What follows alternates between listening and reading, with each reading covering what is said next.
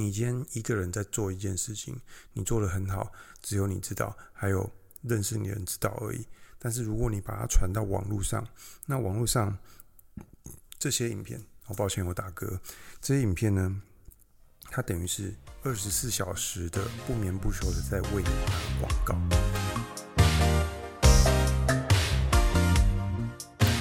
嗨，大家好，我是 Job Su，嗯，今天要来录 EP，应该是十二吧。那上回已经有讲过了，我要来讲一下。嗯、呃，如果你是拍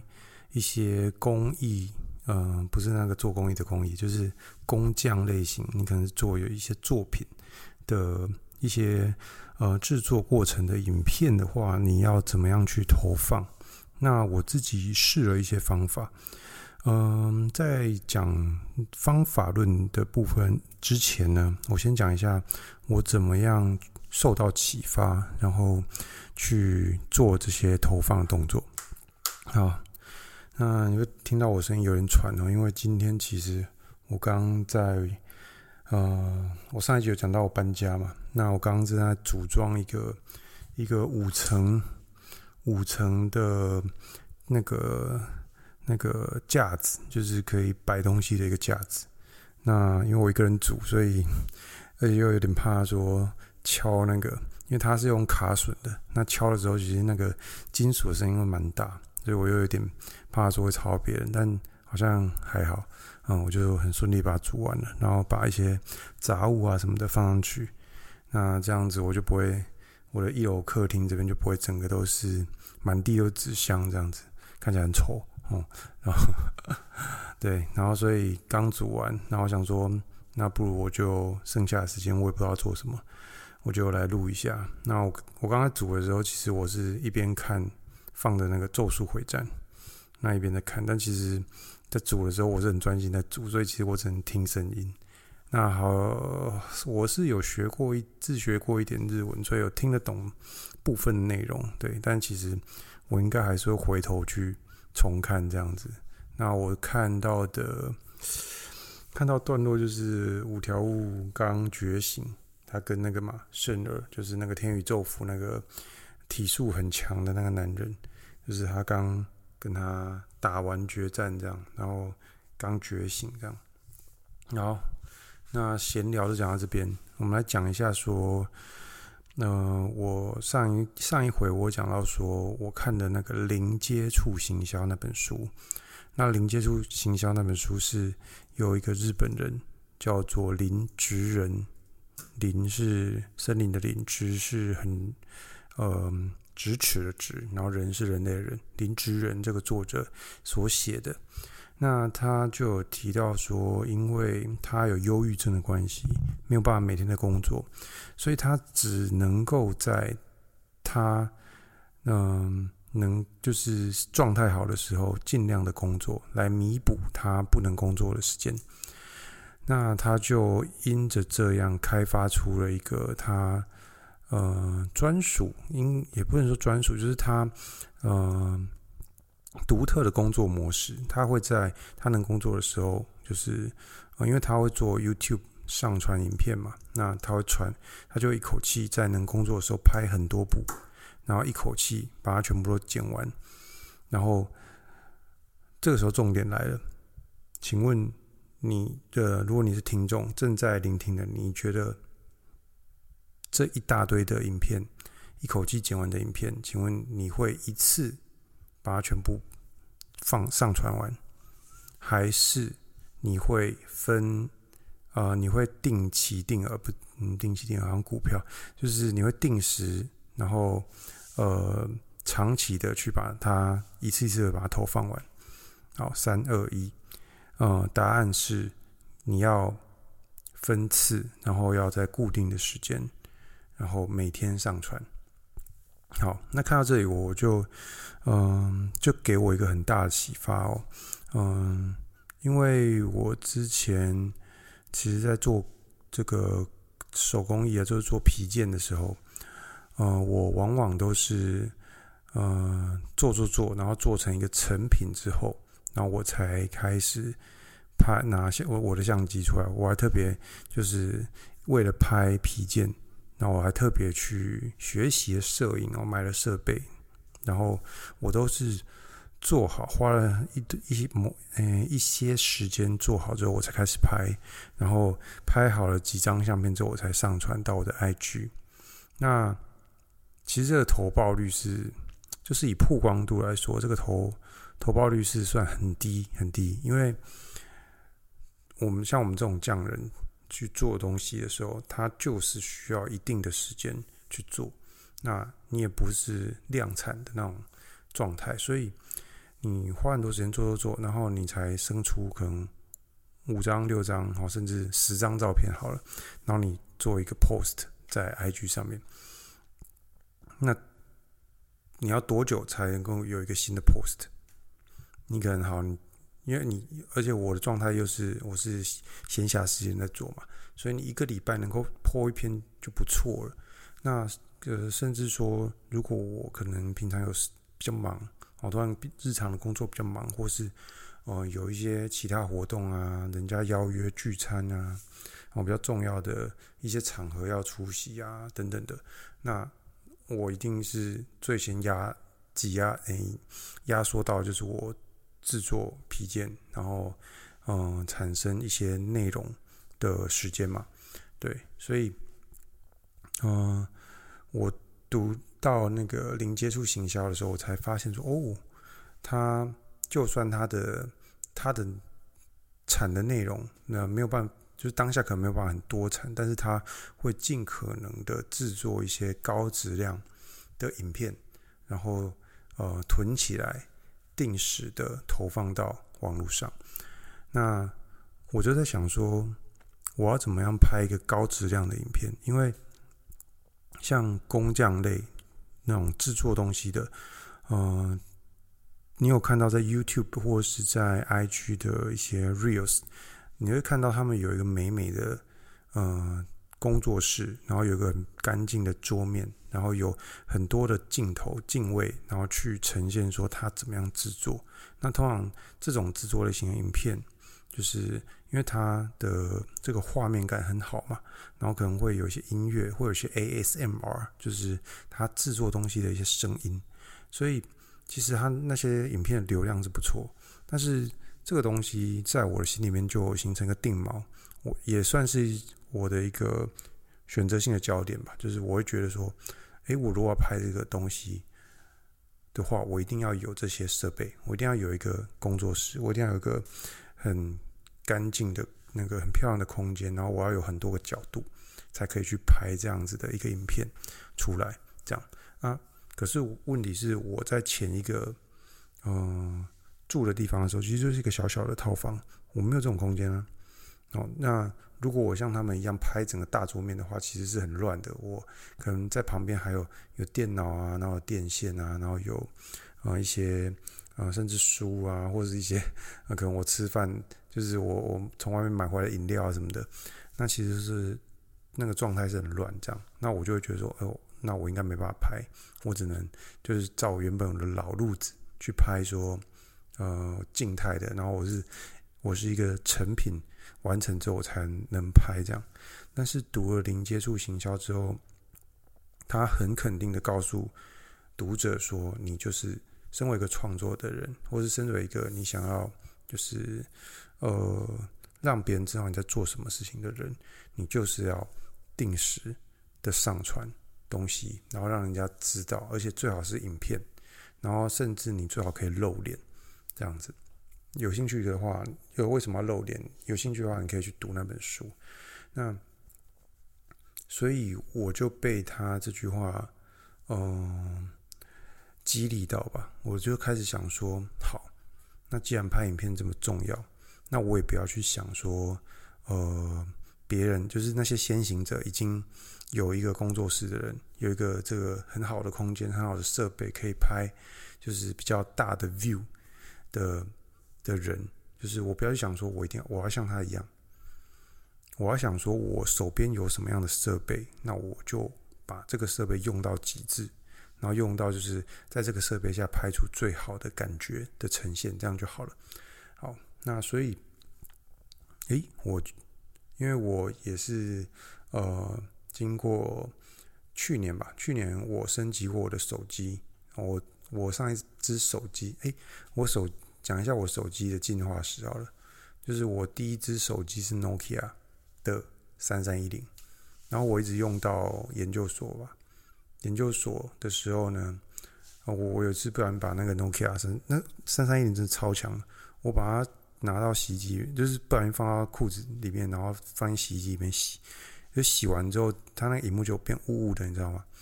那我就想说怎么办？那我那时候在研究所的时候，我们有那个就是烘那个烘箱，然后我就把手机放进去烘，然后就把它烘到干这样子。就然后过电之后，居然还可以用，只是它荧幕变得就有点雾雾的这样，居然还可以用这样。那我一直用用用到说，呃，有一次就是我们学校那个姐妹校，然后要互相派那种交换学生。那呃，刚好有个机会可以去这样去日本，然后因为我拿那个二 G 就是三三一零的号称智障机的那个手机，我去那边没有导，就是没有 GPS，我根本不知道在怎么在那边找路，怎么生活，所以我那个时候才上网去二手买了一只，我记得是 iPhone 五 S，然后诶 iPhone 五 S 嘛，对，然后。去日本用用用，那用用呃，我就一直用到毕业了。然后工作的时候，我才换的 i8 Plus。i8 Plus 用用用到就是 iOS 不知道更新到几代，然后电真的耗的超级快。我还继续在用，但是在那个某一个，那就是那个我的，我一直有在 follow 一个自媒体，是那个 Ivan PDCA。那他就讲到说，嗯，应该优先升级的创作工具。那我那时候就想说，我也要来创作一些内容嘛。那我真的是需要拍一些东西，拍照啊，不管是储存，或是呃比较快的剪辑等等的。那时候我就一口气在去年把 i8 Plus 翻，就是升级成 iPhone 14 Pro Max 这样。好，那。拉回到就是拍影片这件事情，我想说，我的手机也是算是很顶了。那为什么我不能拿手机来拍片呢？所以，于是乎，我就想到一个方法。嗯，那些就是比较诶先行者，就是已经已经做出一些成绩的那些工匠，他们有那个很好的镜位，他们可以拍一个很就是很完整的 view，整个桌面。那我可以不要这样拍啊！如果我想要很精细，那我可以拍近景，就是我可以拍，嗯，我把就是整个画面感局限在我的这个，因为像我做这个呃那个皮件的东西，我们是必须要用切割垫，那我把整个 view 封锁在局限在这个切割切割垫的这个范围就好，然后外面那些。乱的景我全部不要带到，那其实看起来就会很就是很舒服，然后嗯，我剪辑起来也方便，我就是一个一到两个镜位，那也很有趣，因为我我只有一把一只手机，所以其实我拍一个镜位的时候，我觉得这也省掉一些麻烦了，因为你拍很多个镜位，你还要剪剪就是呃抓档案啊、剪辑什么的，那我用手机，我只拍一个镜位。然后我要拍另一个镜位的时候，就把手机移过去，然后再重新继续拍，这样。那我剪辑也方便，因为所有档案都在我的那个手机里面。然后我这样子拍下来，一开始我觉得很麻烦，因为原本我在做那个呃皮件的时候，我就是一直做一直做。那我从来没有就是说一边拍一边做，然后我还要去注意说我的东西有没有在镜头里面。那但是我这样拍下来之后，发现就是因为那个 IG 啊，IG，然后还有 YouTube，就是之前大家有在讲嘛，就是长影片越来越少人看的一个问题。那我觉得对我来说，反而是一个一个福音，就是一个利多，因为嗯，因为我没有那么多时间去剪一个长影片，那反而是说短影片，就是我可以。嗯，把这些我制作过程，因为制作一个皮件其实是很长的，短则一到两个小时，长则数十个，就是十几个小时的工时来制作一个皮件，论就是看它的复杂程度而定，都是有可能的。所以，我做一个东西，我得到的素材可以让我，如果要让我剪 reels 的话，不管我再怎么浓缩，再怎么精简，再怎么取一些，就是只取重点画面。一个皮件，我至少可以剪，就 reels 它的时间长度，大我好像是六十秒还是九十秒。总之，我好像我就是把它都定在六十秒以内。那一个皮件我可以剪十几支，少则十支，多可能甚至可以多做到二十支的影片的 reels。那我觉得，诶，这个就刚好很符合，就是我的一个一个创作模式。那我只要做一个披件，我就可以得到十支到十五支，甚至二十支的影的 reels 的短影片。那我就可以把这些短影片投放到这个呃社群平台上面。那就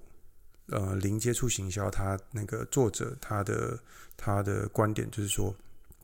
你今天一个人在做一件事情，你做的很好，只有你知道，还有认识你的人知道而已。但是如果你把它传到网络上，那网络上这些影片，我抱歉我打嗝，这些影片呢，它等于是二十四小时的不眠不休的在为你打广告。只要有人点进来看，那他就是在被你洗一次，那再被你刷一次，说你带给他的印象，你是什么人，你在做什么东西，你是谁，这样子。那你投的越多。受众对你的信任度也会越高，因为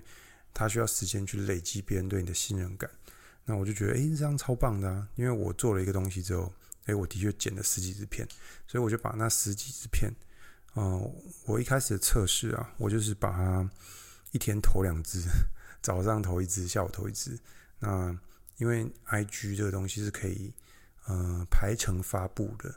所以说，呃，我可以就是先。预设好，我能早上发一支，下晚晚上发一支，然后就把它全部就是传上上传上去，然后我就可以去做别的事情。我可以再做下一个作品啊，那我也可以去运动啊，我可以什么都不做，我去休息。这样就像零接触行销里面作者说的，他其实嗯、在一个能状态好、能工作状态的时候，他就拼命的做，然后全部把它排成，然后排好了之后，他就去休息了。然后他可能去旅行，然后可能就是也什么都不做，因为他说，像他有忧郁症的状态，如果他忧郁症的状的病症一发作的时候，他会告诉自己说：“我只要活下去就好，我什么都可以不用做。”这样，好啊，我我自己我不知道有没有忧郁症啊，应该是没有。对，然后但是我觉得他讲的方式对，就是你不是一个全职的创作人的话，其实很受用，因为。等于你也是没办法天天做你的创作嘛，你一定是有时候有时间做，有时候在忙别的事情，所以这个方式就很适合想要创作一点东西，但是你又是偏斜杠的一个状态的人。那我这样传之后呢，我发现，诶，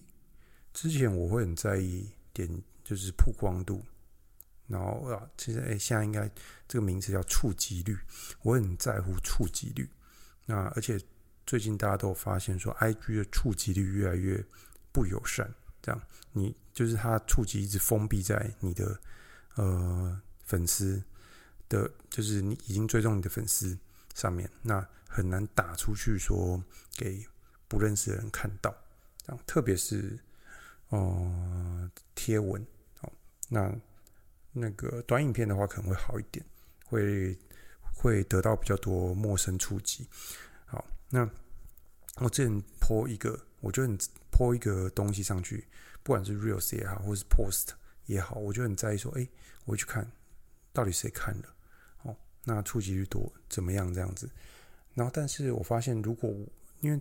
会那么在意，是因为我的子弹不够。那什么叫子弹不够？就是因为我久久发一篇，所以我会很在意。但是今天如果我有批量、海量的内容，可以一直投、一直投，每天投、每天投、固定投的时候，我发现我就没那么在意那个那个触及率了。而且我发现触及率这东西有时候运气运气的，就是像我这个制作过程的这种影片传上去，其实每每一个的质量其实差不多的，长度也差不多，内容也差不多。那但是我发现有的它可能三四百的触及，但有的会爆量，可能两三千，然后甚至有的我有一个，我就是做一个动一个圆形的。嗯、类似那种杯垫吧，那也还没做完，然后但是我就把它剪成六十秒的影片传上去之后，居然七千个触及，然后就是喜欢的 like 按 like 可能蛮多的，所以我就觉得哦，这个就是你不试你不会知道，那试了之后我就发现说，诶，触及这个东西其实有时候运气运气，那你不知道说是你发的时间对了，或是你的 hashtag 对了。或是你的有有一些关键，就是 key 那个关键账号，可能就是比较有影响力的人，呃，有跟你的影片做互动啊，有喜欢你啊，怎么样的，所以才能够打得更多出去。其实不知道。那如果你手上的子弹很少，你这样子投，你永远不知道说，你永远没有办法去 A/B test，说哪一个好，哪一个坏。你一定要就是海量的投，这样你才有一个 data。base 的的的那个评估方式，这样好，所以我这样打出去之后，哎，就有就是可以，哎，有得到一些不错评价，就是大家会哎，对于说制作过程这东西，其实大家是很有兴趣的，那它就形成一个正面的循环嘛，就是你越做，然后得到越多正面的回应，你就越有动力去做，那你也就是知道说，哎，这个方向是一个可行的方向，这样子。好，那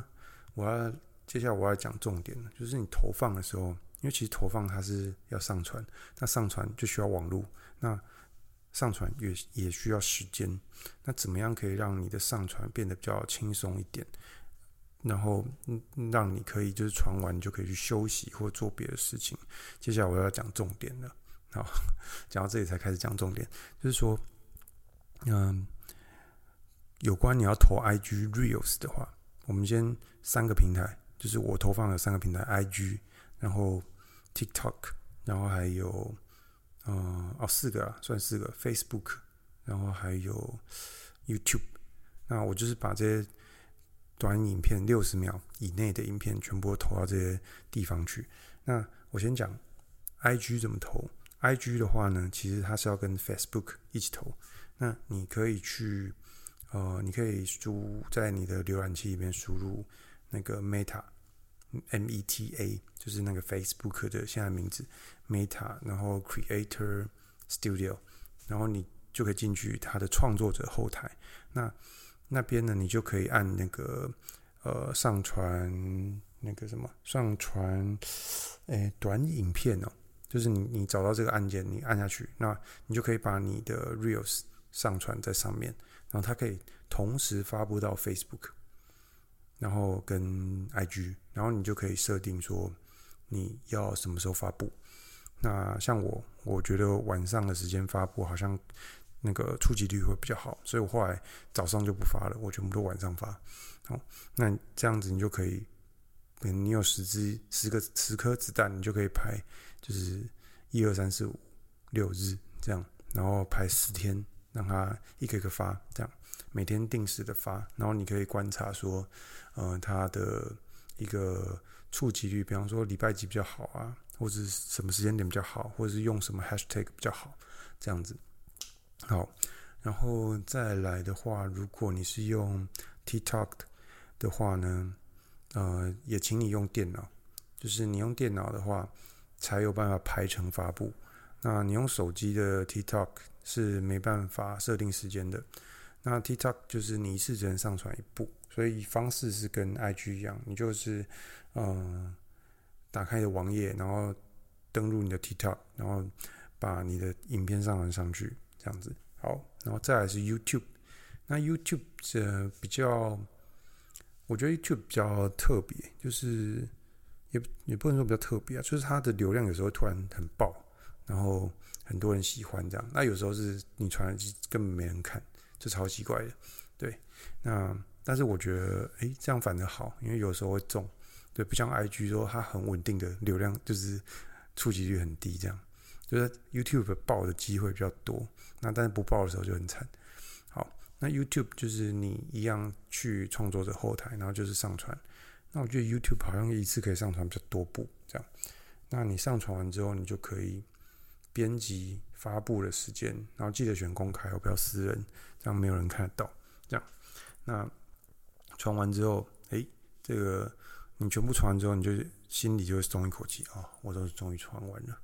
那你就可以去做你的事啊，你就休息啊，然后放假就放假，你就可以去吃一些好吃的，踩一些。那个美食就是餐厅的点这样子，然后好好的有你自己的，就是调整你自己的生活步调，这样你也会比较快乐一点。那，嗯，这也是呼应说那个零接触行销里边作者说的，就是你要累积你的累积你的错觉资产。那错觉资产是什么？就是嗯，那个我我说的那个自媒体，Ivan。就是他有下一个注解，在他的 Threads 上，就是说，就是在看得到的地方做看得到的事情。那我觉得，我再把它，就是用我的话讲，就是说，嗯，你要做一些，呃，别人会觉得，就是别人有能够能够认同，或者能够赞同，或者能够接收的一些事情。这样，如果你在人家没有办法理解的地方做了很多，那人家始终不知道你在做什么，对，就是这么的现实，这么的残酷。你有多棒，但是如果人家感受不到，那你对他来说就不棒，这是事实。所以你要在他感觉、对方感觉得到的地方下功夫努力，这样。好，那所以你上传了这么多的每天定时的上传，就算他再怎么。少滑社群平台，他总有一天还是会看到你的东西，对吧？哦，他只要你只要定时定定时的传，定时的传，总好过那些从来不传的人。那从来不传的人，他可能他的东西比你好，他可能比你厉害，他可能比你有料，但是他不传，就没有人知道。但是你有传，别人就有机会看到你。这个就是你们之间的差别。那你可以想想看。这个样子的差距，一个礼拜后、一个月后、半年后、一年后、两年后、三年后，会累积差距有多大？那那些没有传、没有曝光的人，他要花多少时间才能累积像你做了多这么久的信任？就是对那个顾客对你的信任，跟顾客对你的了解。所以你应该。果这样讲到这里，你应该可以感受得出或想象得出，呃，这两者上传跟不上传、曝光跟不曝曝光的差距的时间一拉长之后，会有呃多么恐怖的差别。好，那以上呢就是我今天要讲的上传的一个重要性，然后曝光的重要性，然后你可以上传什么平台？如果你是一个工匠，你是个做手工艺的人，你可以传短影片，然后传。在 IG 上面、YouTube、Facebook，然后还有 TikTok，然后这些东西都可以排成发布，然后让你在呃传完之后，你可以去做别的事情，做什么都好，休息也好，那可以让你的工作更轻省，而且也可以更多人知道你在做什么。好，这集我就分享到这边，那下集录什么，我嗯，就下集再说，大家拜拜。